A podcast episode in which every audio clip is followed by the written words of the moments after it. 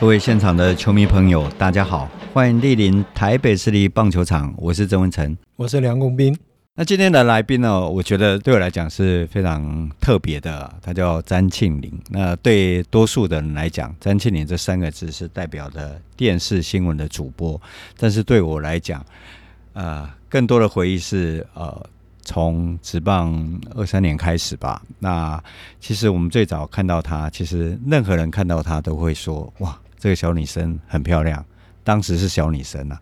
那对我们来讲，就说，哎，因为职棒开始，事实上啊、女生真的很少，棒球记者真的非常少。对我们这一个一起过来的人，我们一起享受那个经历的那个过程。那当然，很多人现在听到她的名字。很难跟棒球两个字连接在一起。事实上，他是一个开始是棒球迷，而且是迷妹级的。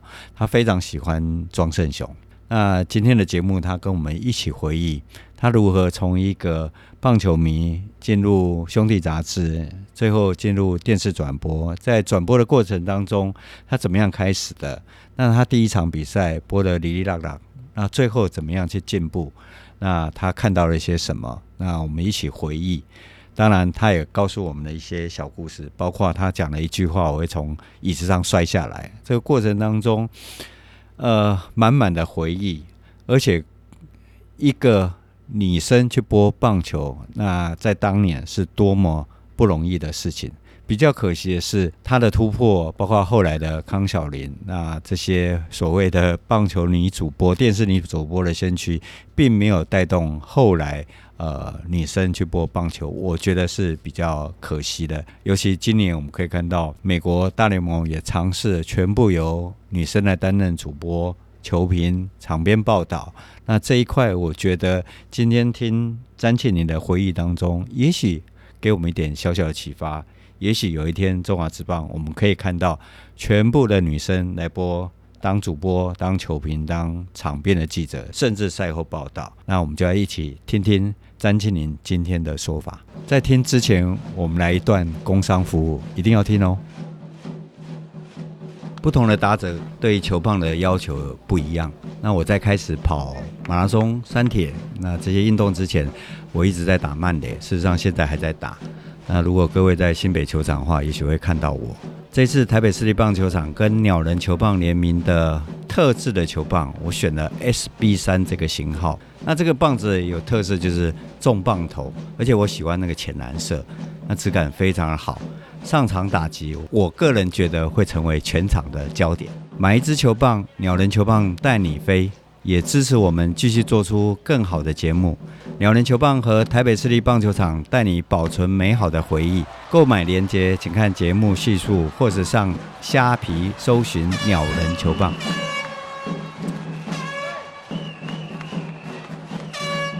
哦，我们今天非常高兴请到我的好朋友詹庆林。哦，我说他是好朋友，但不晓得他承不承认。还有旁边是跟庆龄二十年没见的梁公斌，可能超过那时候是年，我还在年代。你还在年代哦，那也还是超过二十年了。对对，差不多啦、呃。你可能忘了，因为是您跟那个令堂在 SOGO 百货楼下碰到。你看，我都记得。因为 为什么我记得这么？为什么会记得这种？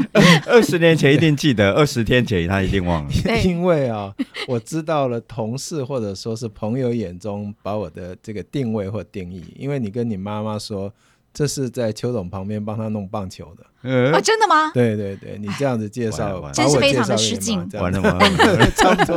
哦，我说哦，还好不是那个顾门口的这样子，因为陆续有两个同事都去顾门口，都被他骂的很惨。啊，对对对，为什么可以用“弄”这种动词，对不对？各位听众，你有没有听到很熟悉的声音？詹庆龄，大家。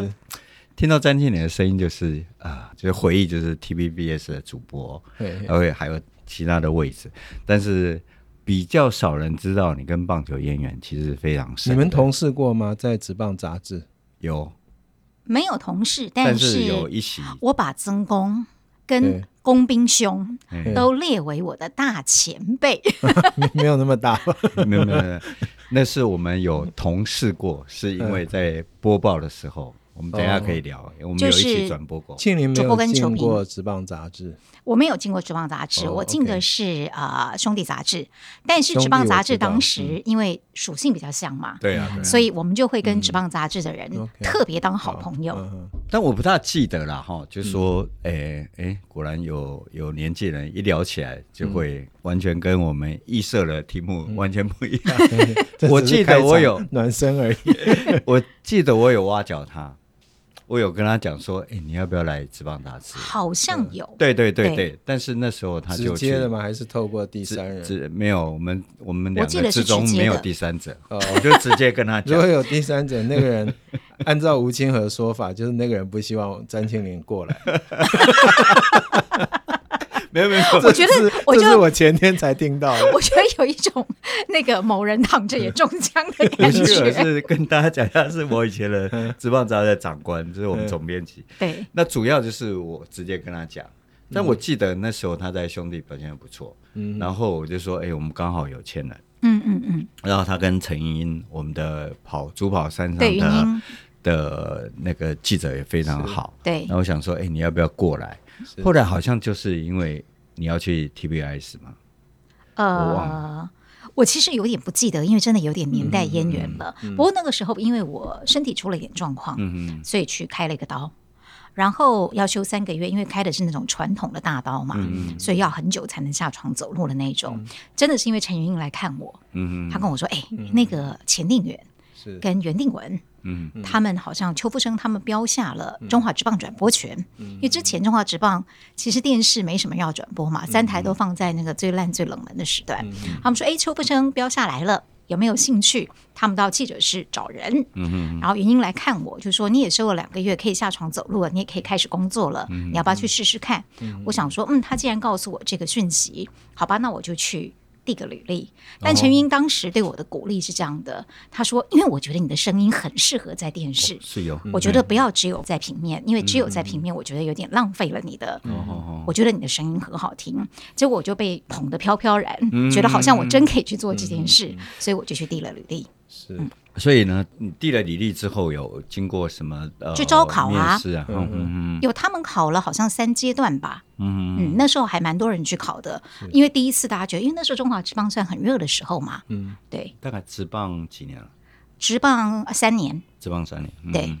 可是我去年代的时候，你到对面到 TVBS 了。对，因为没有我，你没有跟我在同一栋楼里面。对，因为 TVBS 在四十六号那边嘛，巴德路一段。嗯。嗯，后来大概我进去了，我是八十三年。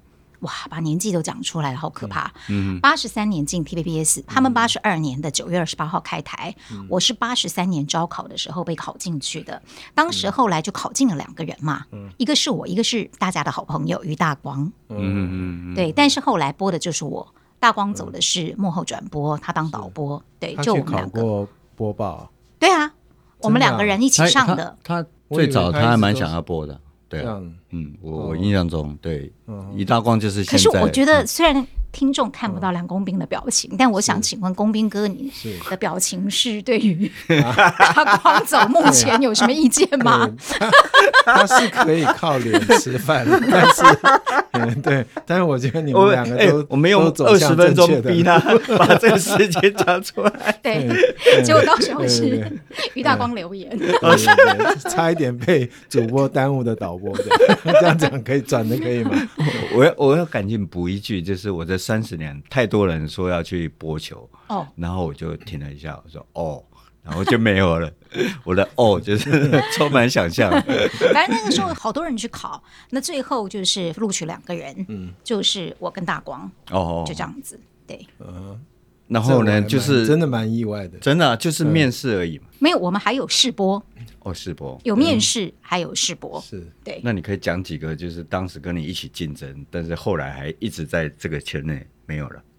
哎，我不记得，但是曾经有过。央广有一个主持人，我原本不认识他，是以前有一次去央广谈合作，就几年前的时候，那那个人他就跟我说，其实他当时有跟我一块儿去考 TVBS，嗯，就是考 TVIS 的棒球主播。我想，哦，是吗？那人声音很棒哎。然后后来他就说，就是因为你抢走了我的主播的位置，所以我才到阳光来。所以最早你想去 TVBS 就是纯粹想要播棒球。对，其实我当时不太清楚 TVBS 在干什么。嗯嗯那对邱董当然也不熟。嗯是云英给我这个讯息。那云英的讯息是来自于袁博士，嗯跟千色他们在记者室广发英雄帖。哦，对，然后他告诉我这个讯息，我就去了。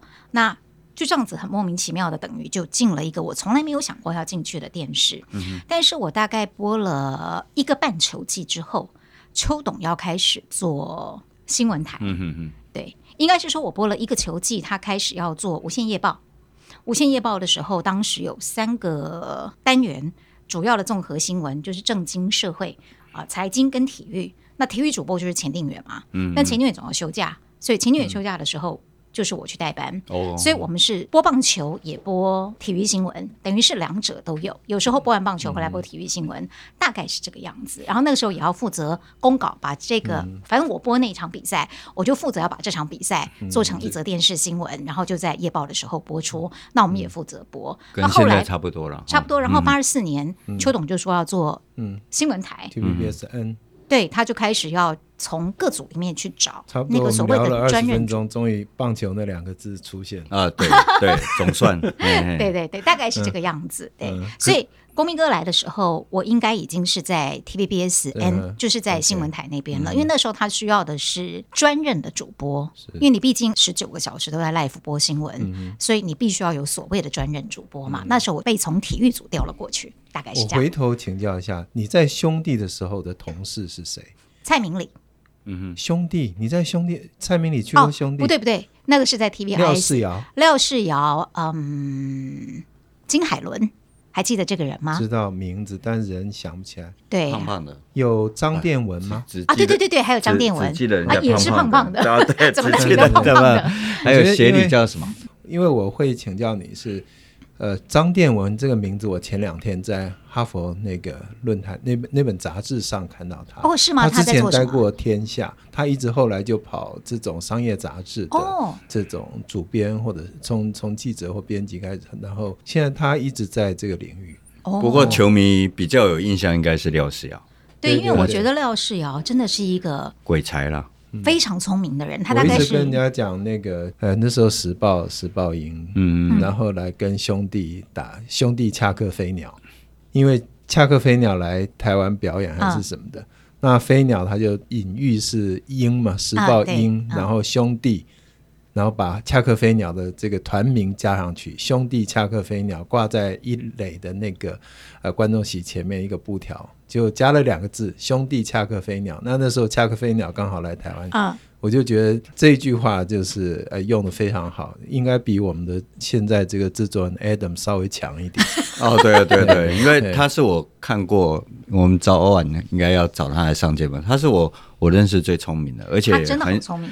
很有行销点子。比如说，呃，兄弟要对统一有一场比赛，统一赢了就是封王，嗯。可是他在海报写是轰炸的轰，兄弟要轰。轰王，对对对，嗯。所以他有非常多点子，包括那个彩带丢彩带也都是对，最重要，的就是丢彩带，嗯对对对到现在大家都还在沿用，对对对，就是冠军啊那一刻彩带丢出去，所以你在兄弟杂志总共多久？啊？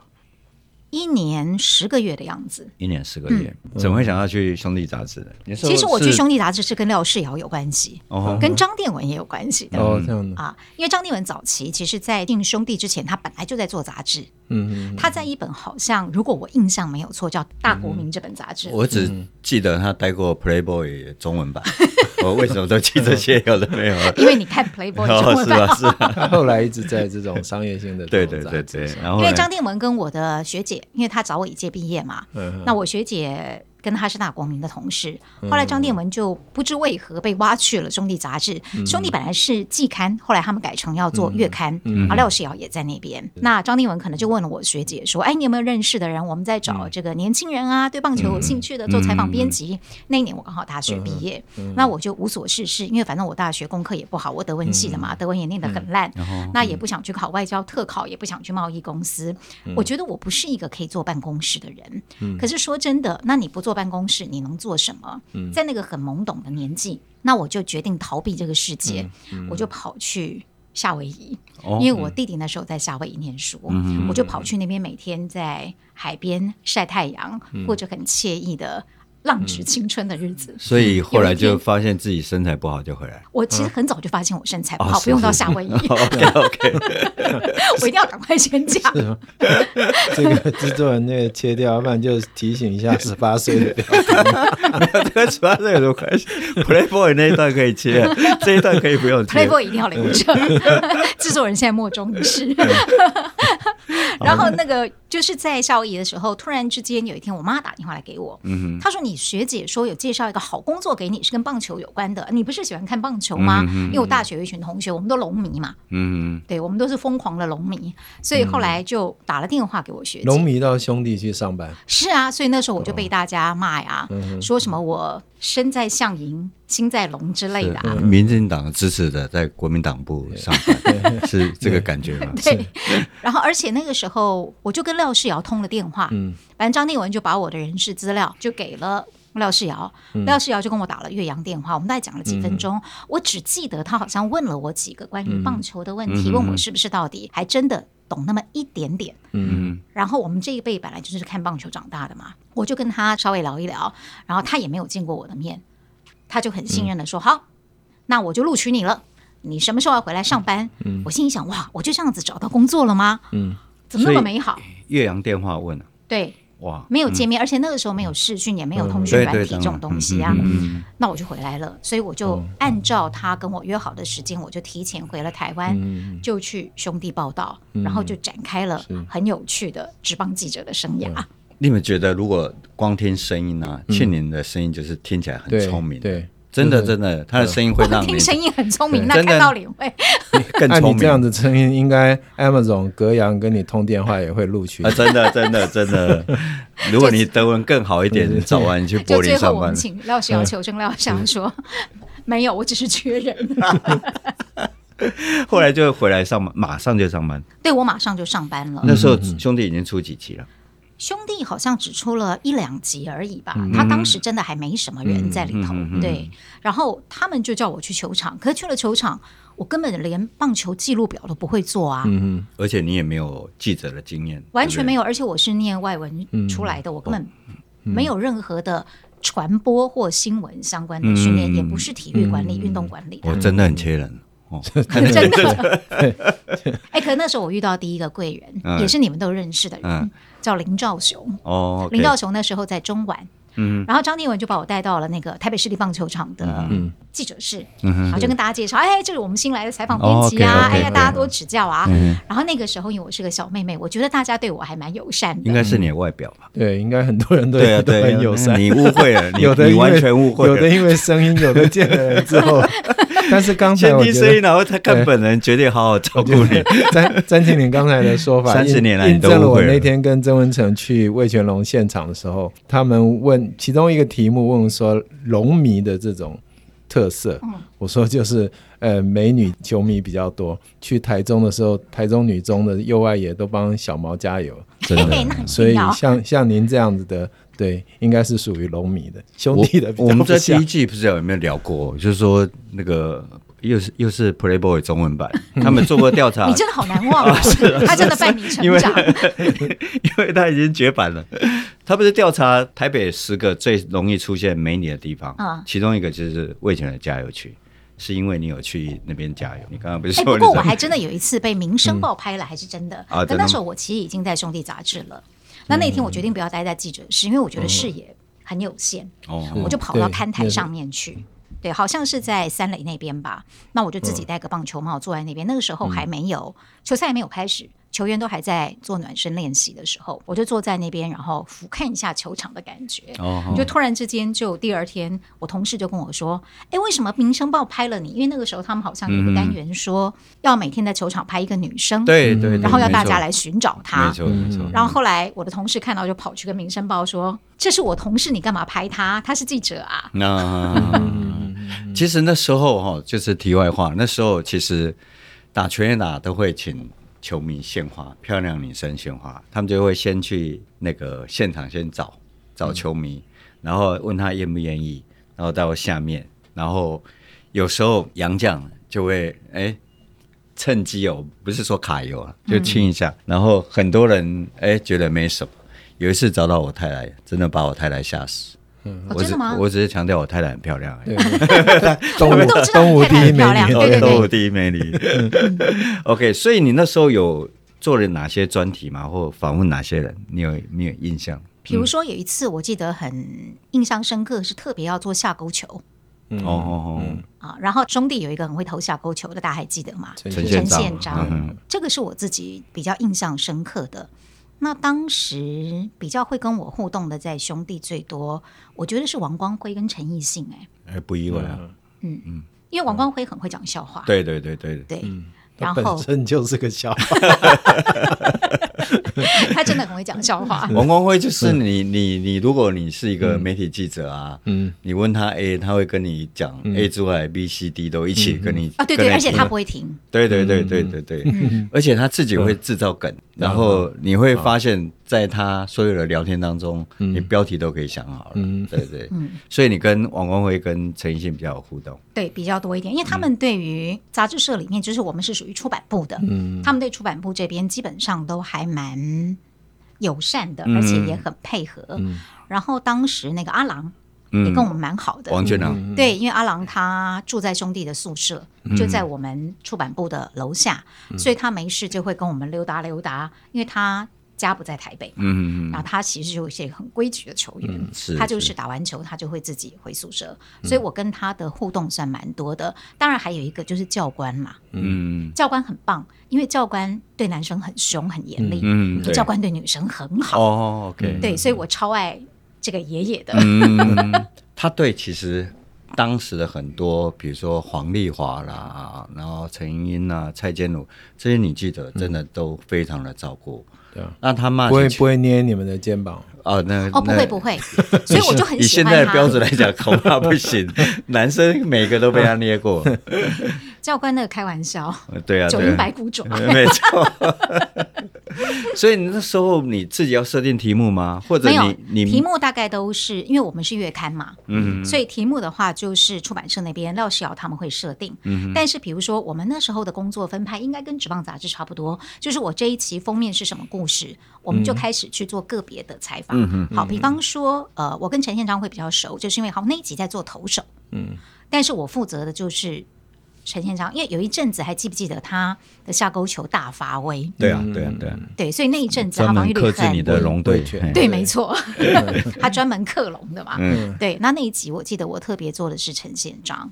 那还有一个，他其实后来并没有打出很好的成绩，可他是一个对人非常友善的选手，陈义松，大家还记不记得？嗯，他已经过世了。对对对，陈义松他。其实，跟我们的互动也都很好，嗯、他还蛮照顾出版部的人。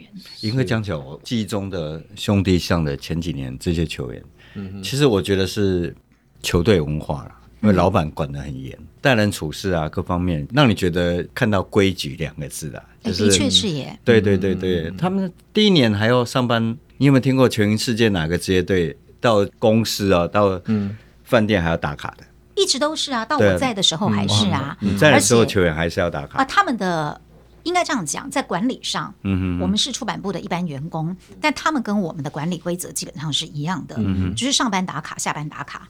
所以他们巴士要出发去台北市立棒球场之前，虽然那么近，还是要在还是要在庆城街那边集合嘛。他们要打卡。然后他们打完了之后回来，比赛结束之后回来，有的人是直接回家，有人住宿舍，他就进去盥洗。嗯嗯，你还是要打卡之后才能够开自己的车回家。对，那我还记得就是阿郎跟我讲的，他有一次被扣了一天的薪水，就他那场比赛基本上是做白工，因为他回去他太累了。他直接就上宿舍去盥洗完，他睡着了，他忘了打卡。可是我们的规定就是你上下班的卡都要打，因为他才能确认你上班的时数。那只要你漏打了，任何一次的卡，那天的薪水就是归零。所以王俊郎，因为他们的薪水跟我们可不一样，我们出版数是很低薪的，但他们球员的薪水是高的，但他那天的薪水就是活生生的归零扣掉。对，那你你刚开始看的时候不会很意外吗？这帮球员要这样打卡？还是你觉得？我觉得很怪，但是那个时候我也才初出社会啊，人微言轻啊。啊，对对对对，是讲了什么？明天不用来。对，我们那时候之前的节目里面提过，就说。我明明昨天先发，而且打完九局，结果没上班。回到饭店，比如说新竹交通车回来之后，对，下来就像您刚才说的，有的可能忙了，有可能累了，就没有打卡。对，嗯。但我明明今天甚至有两只安打，或者是我也投了几局，对啊，没错呀。但是在出工的记录上面，我是就是没有。对，而且影像记录或比赛记录是不算数的，嗯、就是。说不定还有那个蒙打赏。打卡中决定见，后来改了了，后来后来，所以所以你可以想象，现在王威晨说：“哎，你你昨天没有比赛啊？”我有有，我打三支啊，没有啊，你没打卡。开玩笑，那个应该是他爸爸会跟他说：“你们现在日子好多了。”这样。那回到刚刚转播，就是因为毕竟你生。在当时，除了康晓玲之外，因为也没有其他女性主播。对，而且小玲是在球场转播。对对对对，对。那你挑战这个工作有什么做什么准备吗？就是你，我就是凭着一股傻劲跟热忱啊！嗯、我还以为我很懂棒球嘛，嗯、那不懂电视，好像因为也不知道电视是怎么一回事，嗯、就一股脑的栽进去。嗯、现在想起来，当然好傻好天真啊！啊你刚才说到那个林兆雄，他有教你怎么做记录？对，他教我，他那一场球赛就是我第一场的采访。这跟他现在形象。这样差很多 他现在是师大中文班的博士，中文博士班的这个研究生，没有，这个他会教，他会教你记录。对，那时候张殿文就托孤给他，就是说，哎，你教一下这个我们新同事怎么做棒球记录。他真的就那场球赛，我记得他应该陪在我旁边有五局的时间哦，因为你至少一定要。足球，足球，对对对，足球，足球。然后我们就差不多五六局的时间，他就我感觉这种廖德修有跟你同期过吗？我感觉修哥比我还要晚一点，不是林兆雄。修哥比我稍微晚一点点。修哥是我面试进去的，对对对，他比我稍微晚一点点进去。是林兆雄讲。廖德修就是那个做记录啊，比如说安打。换红笔嘛？他会拿拿尺，然后然后画一条线。我也记得，对，所有人都记得嘛。对，然后那个住宿饭店啊，第二天早上起床，他会把棉被折好。嗯，他就是这么规矩的人。嗯，对，我们我们永远记得了媒体同业。哎，他的棒球记录超漂亮的耶。对啊，因为都是用尺，对，所以不像我们都会画的歪歪斜斜的，只要自己看得懂就好。对，我们的目的是把比赛稿写好嘛。曾文成还没退休了，他廖德修已经最近退休了，也是前几天的事。他五年之后，他的记录可以选进名人堂。哎，他的记录真的比那个官方的还好看。对对对，每一个规规矩矩，你就可以看到他这个人。笔直，而且我记得他还分颜色。对对对对，练历史跟练德文的就是不一样。那个历史的哦，真的非常整齐。练德文跟德国人还是不太一样。对对对，练德文不代表德国人。那德国德文因为念不好，所以记录也做的歪歪扭扭的。不然你你开始转播，记得第一场跟谁吗？哇，第一场好惨哦，惨到爆。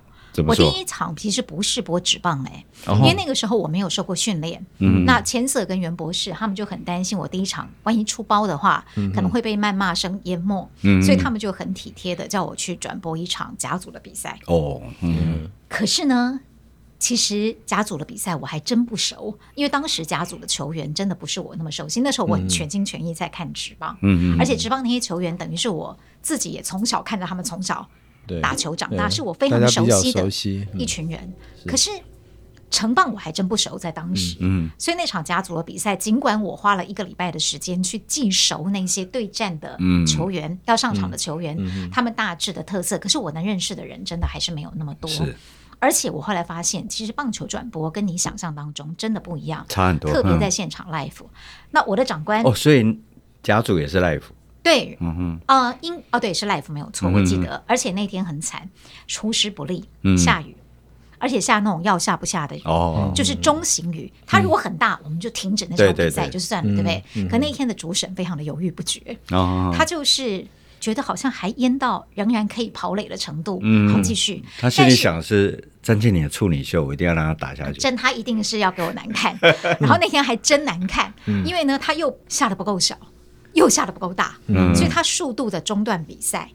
那当时不是为了怕我不太知道第一场怎么样讲话，嗯、所以他好心的找了总教练来，嗯、等于我的旁边是有两个球评的，哦、听一个人讲话已经够吃力，对不对？你要听两个人，嗯、可你的 intercom 里面还有另外一个声音叫导播，对对，然后你要看场上不断的打打停停，嗯、有雨没雨。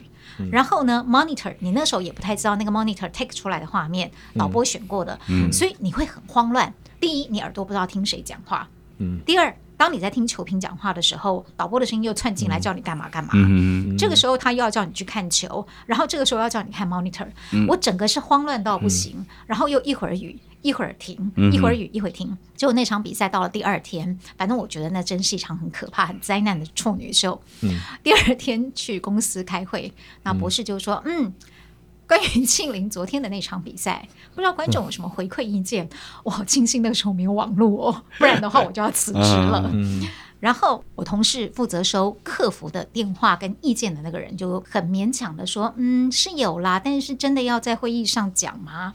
意思就是说就拍垮呀。嗯”那博士就说：“就讲啊，有什么关系？不要这样讲话，不要扭扭捏捏，就说。”然后就开始了，都是骂人的，嗯、就是呃不纯熟啊，对电视作业都不懂啊，嗯、然后呃女生。为什么要叫女生来播球？嗯嗯，然后就说干嘛找个花瓶来？嗯之类。当然，如果现在人家说我们花瓶，我们很高兴嘛。啊，对。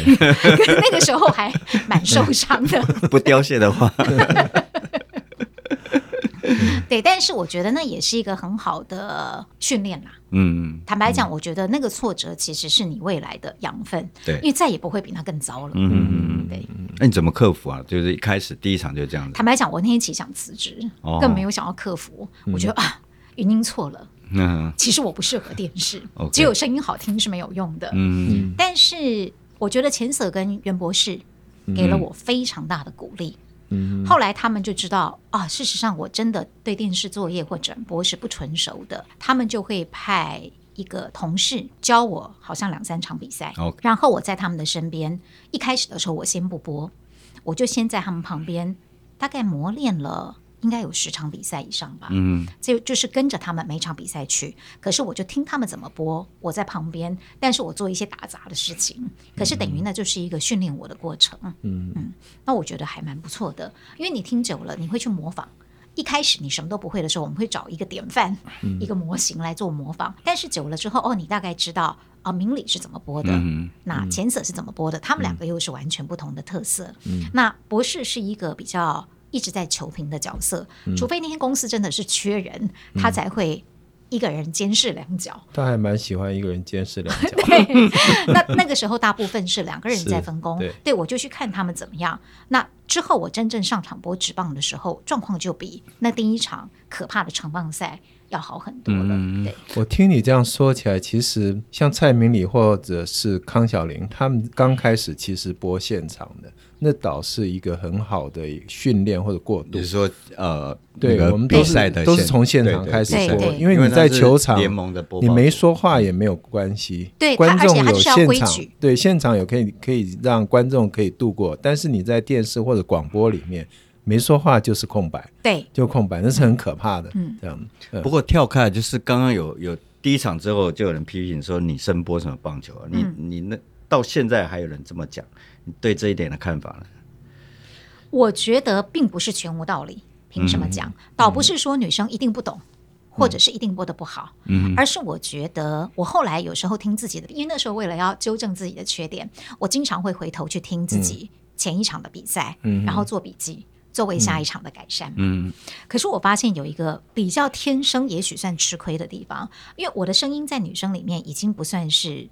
很尖锐的，嗯。嗯，但是有时候当我们一激动起来，哦，怎么样的时候，我们那个分贝一提高，嗯、我们的音频也会跟着提高。嗯、我觉得确实在那个音频提高的时候，男生也许会显得铿锵有力，嗯、但是女生有时候会稍微刺耳一点点。嗯、我觉得是会有的，没有错。嗯、所以我想，女生如果播棒球，并不是不可以，或播任何的运动比赛，嗯、但是要去切合自己。天生音质的条件，嗯、去做一些调整，我觉得倒不需要一定要像男生那样子吼叫，嗯嗯，或怎么样。当然，有时候那个吼叫不是我们故意的，嗯、是因为自己真的很激动，嗯、看到全垒打很爽，嗯、看到那个全垒打球被接杀也很爽，嗯，对，美丽的美记手背，我们也觉得很棒。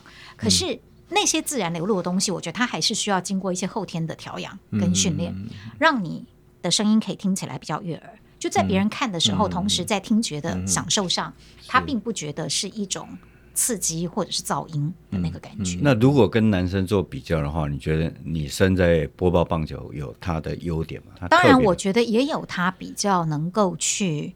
细致一点的地方，因为我觉得，毕竟因为我们的声音没有那么阳刚，嗯嗯，所以即便没有那么阳刚，有时候在跟球评聊天的时候，嗯，因为有时候空档很久嘛，我们会聊点故事，对对。对，在讲故事的时候，我觉得女生其实是不错的，嗯。嗯，所以你觉得女主播会吸引女球迷吗？不会啊，不会，异性相吸，她不会给她很大的激励吗？女呃，女球迷会对女主播给予最严厉的批评。啊，所以她刚开跑是 刚。刚开始跑的时候就没有你，你记者前辈会教他那个记录吧？一定是林兆雄啊，林兆雄。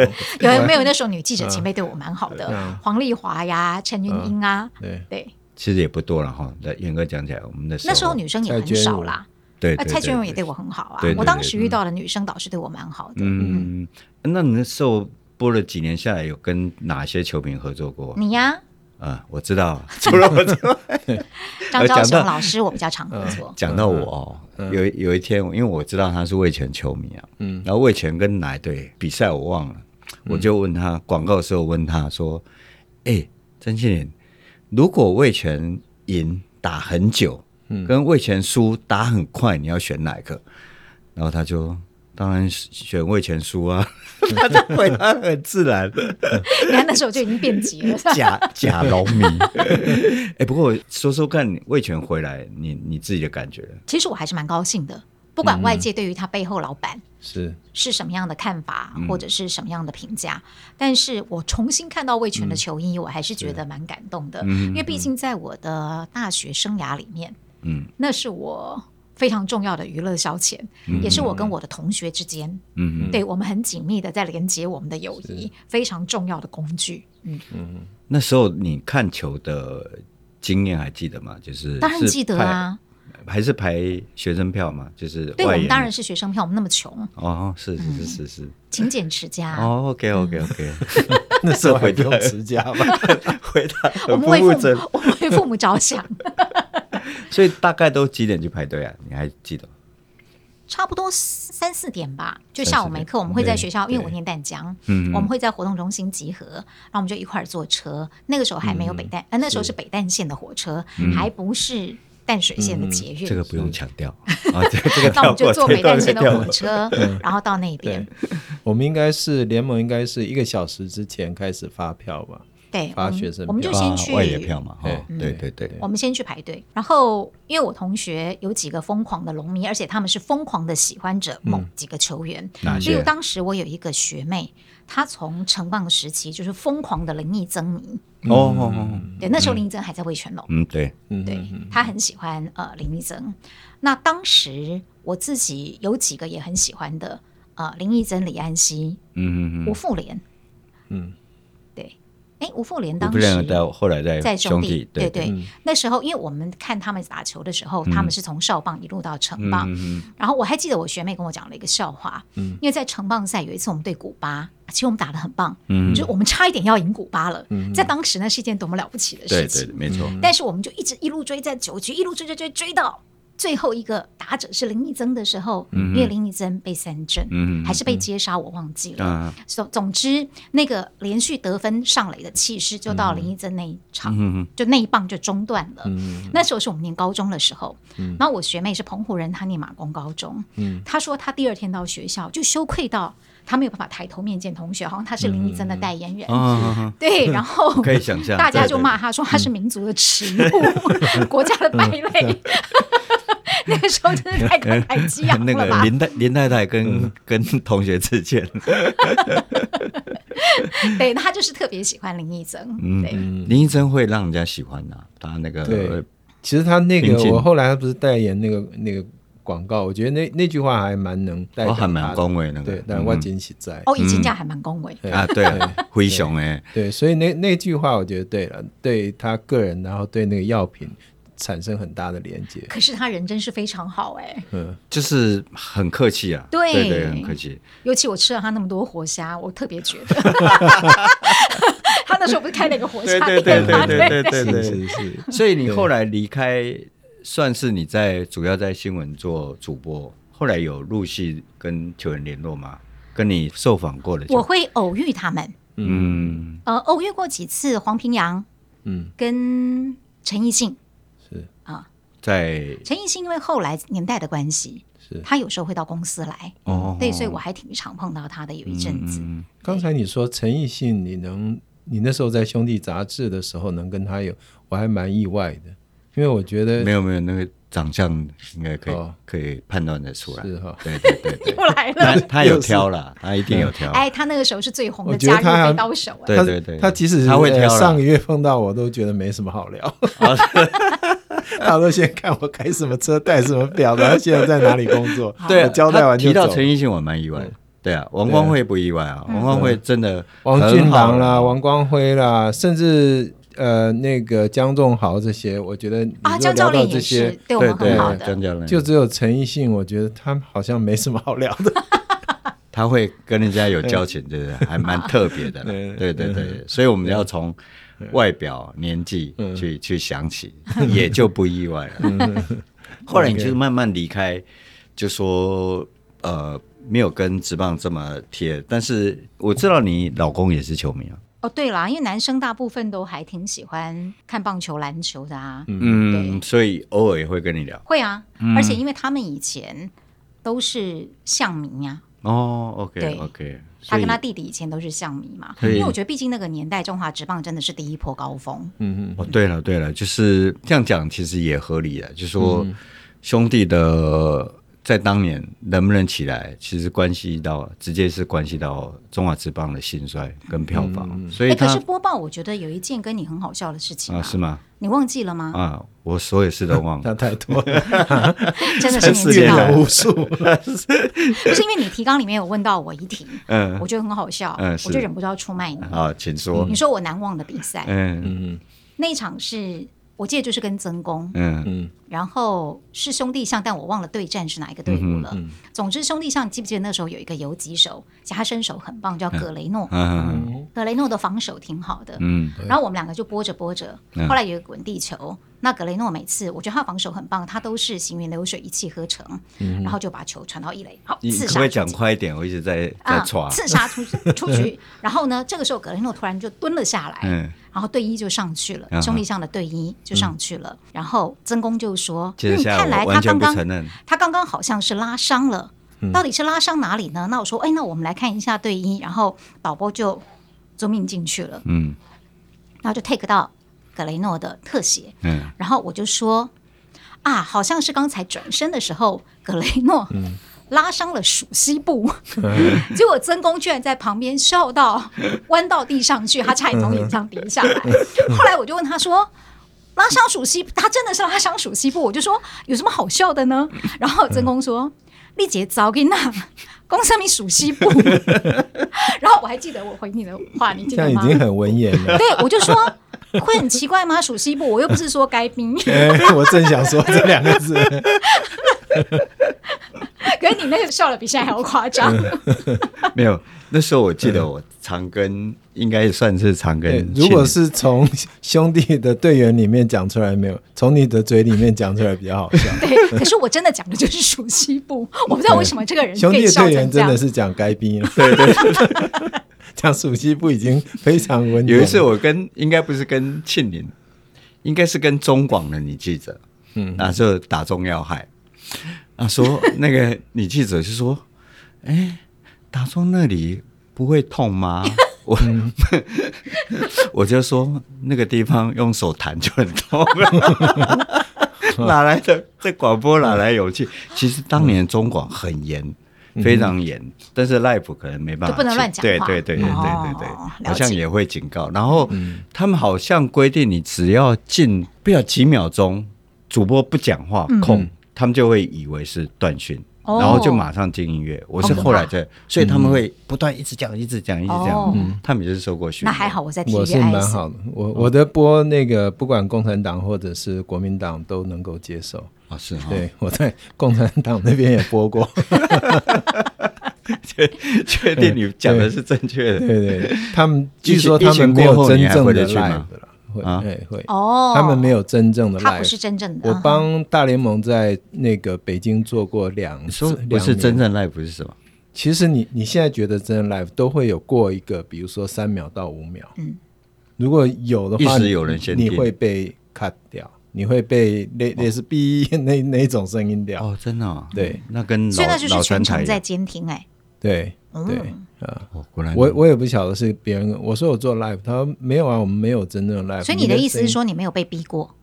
呃，我没有听到，但是应该我的声音在那时候 ESPN 在新加坡播的时候，你在大陆有些五星级的饭店就都听得到。嗯，那那个时候应该就被认可，这个人是比较没有什么政治色彩是国民党、共产党都就像我们现在。三个在聊，然后那么制作人就是一直在听，对啊，啊，对对对，其实他但他一直已经做出怪表对情。对他已经他这一一直在集这一集为什么会这在样呢对对对，他一直在对剪，一直在剪，一直在剪，因为我们我们这一季他都有做记录，这个几秒。就我们录了很久之后，他发现哎，能用的不到十分钟。不是这个放到另外一个时段，这不是棒球节目。我们第二季好不容易回来，怎么会会是这样子呢？嗯，好，最后我们还是请请您聊一下，就是说你从主播台非常光鲜亮丽的嗯退下来，但现在你是有一个很棒的节目，叫做名人书房，对，因为对，名人书房的嘉宾之一还是曾文成、曾呃公呢。因为我上过。真的很棒，嗯那个词啊，就是说是你有没有看过？就是你你受访，然后要搞一天的节目，他们制作的你这是真的是夸奖还是抱怨？这夸奖夸奖完全夸奖，因为现在要受到 YouTube 上面要受到很欢迎的冲很多的量。嗯我有些看有些节目，嗯，感觉他们好像拿个麦克风就就就开始确实是可以啦，对，是因为但是哇，他们节目搞很久哎，就是一做一整天，集做一天呐、啊。就是差不多我至少我我去掉大概五六个小时，他们很严谨的做这节目，品质非常好，请那要大家去走过看。跑过二二六的才做得下。没有啦。其实它虽然也放在网络上，因为现在其实所有的节目都放网对络了，对对，对。但是我当然是用电视来做，嗯因为我们当然希望是在不同的媒体渠道播出嘛。嗯，那所以你不管是用哪一个 monitor，哪一个方框，透过哪一个荧幕平台去观赏，你都可以去感受到它的质感。嗯那二方面，我们也是用很严肃的态度在看待读书的这件事情。没错。但是那个严肃并不是说哦高不可攀怎么样的，嗯而是说我们用严肃去对待知识的这种心情，去理解阅读这件事嗯那情。没念什么书的梁公斌，你会会请他吗？你这样讲就好像自己在说你念很多书，他没念个是啊书。很冷的，你们你们比较像文青，我像吴老。这个是我跟我儿子的对话。那除此主持这个呃真的品质非常优的，就是呃名人书房之外，请大家真的要上去看看。你还最近写了一本《秋叶落下之前》，我这本其实不用再推了，它已经是成品的畅销书。其实我真的也想尝试过，但是我我连写两千个字都是要老命。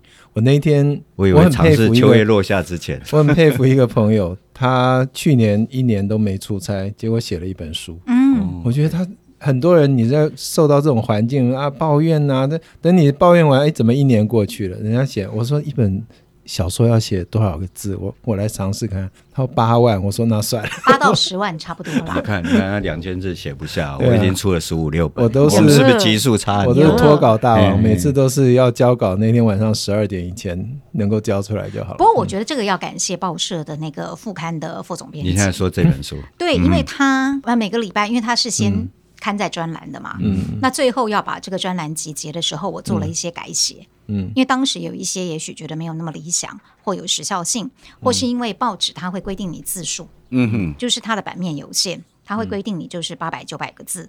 那有一些我觉得意犹未尽啊，写的不够淋漓尽致。嗯那在出书的同时，我就把它做了一个重整。意犹未尽，我都已经气力放尽。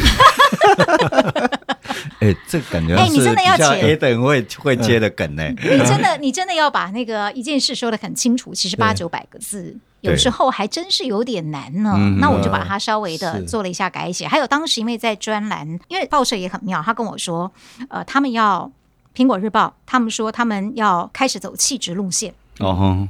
所以他们的副刊呢，就要找一些新的写手，叫名采专栏。嗯、那什么都可以定，就是题目不要是政治类就可以。哎、嗯，我心想，太好了，我什么都可以写，嗯、我就是不想写政治，嗯、并不是对政治没有看法，嗯、而是不想要引战，对，也不想要让自己成为莫名的众矢之的。嗯，所以我就想很好。那那一年刚好是刚过了五十岁的生日，嗯，接到了这个邀约。我当时有一些我觉得对中年很特别的心情，啊，再加上我名字庆龄的龄是年龄的龄，嗯、所以我就帮我自己定了那个专栏的名称叫《熟龄记事》。嗯、所以当时并没有想要出书，嗯，可是后来回头来看，那个时候的一念心。就是想要把我这个年龄段的身边，或者是我所看到的趋势跟现象，把它放到我们的日常生活来做书写，嗯，来抒发的这样的一个想法，因为它有一个脉络，所以在出书的时候编辑就很好编了，嗯，因为它本来就有一道脉络在那边，然后你就顺着这个脉络，只是就里面不同的内容去做一些呃编辑作业上的一个区隔就好了，嗯，那后来。因为他比我自己预想当中卖的好很多，那我接到的大部分的读者回馈都是说，因为大部分都跟我差不多年纪的人嘛。他们就会说，因为每个人在看这本书的时候会有很强的代入感，嗯，或是哦，我觉得我好像在看我自己，哦，嗯、或是我在感受到我此刻所面临的人生问题，嗯、还是我走过的人生之路，嗯、所以因为会有那种同理的感觉，所以他们就会很进入这本书当中。哎、嗯，后来我就还有一个人跟我说，他看了以后很疗愈，因为那天他心情很不好，嗯，然后他什么都不想做，他连滑手机都不想滑，觉得烦。嗯、可是就在那个烦的过程当中，他翻了我的书之后，他觉得那天他得到了疗愈。哎呦，我觉得。好感动哦，因为我都没有想过，哎呦，我写一本书竟然可以达到。为什么听起来？像帮别人疗愈的目的？我们的听众在听完我们节目之后的回响是，有些人说，哎，一定是啊，嗯，因为年纪也差不多，对，那应该是比你们年轻一点吧。比比我们上次那个《Hit 大联盟》，他们在呼吁有八十几岁，看有没有八十几岁的听众。我们有可能，如果是我写了会更乱吧？不是会疗愈的。那天不是呃跟郭泰源他们吃饭嘛？我那一顿饭吃下来，我说人家写《东方特快车》，我我想写《东方夜快车》。我那些我觉得挺有趣。我一天跟郭泰远说：“哎、欸，我怎么拍到你的球啊？”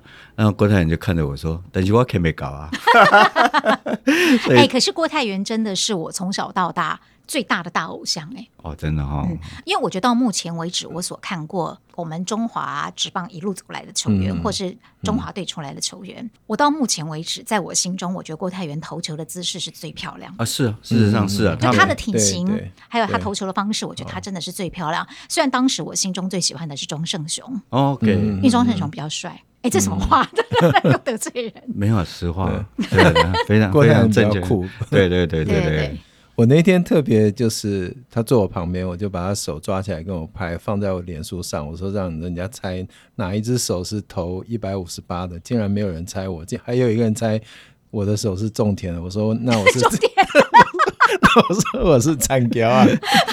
应该很好猜吧，对不对？而且其实其实而且他手非常细，但是但是你真的想象不到那么细，或者说他身材。然后很有趣的是，当天也有赵世强在，他一直亏赵世强，然后赵世强一直亏他，说你投的再好有什么用？还不是要靠我们打你才会赢？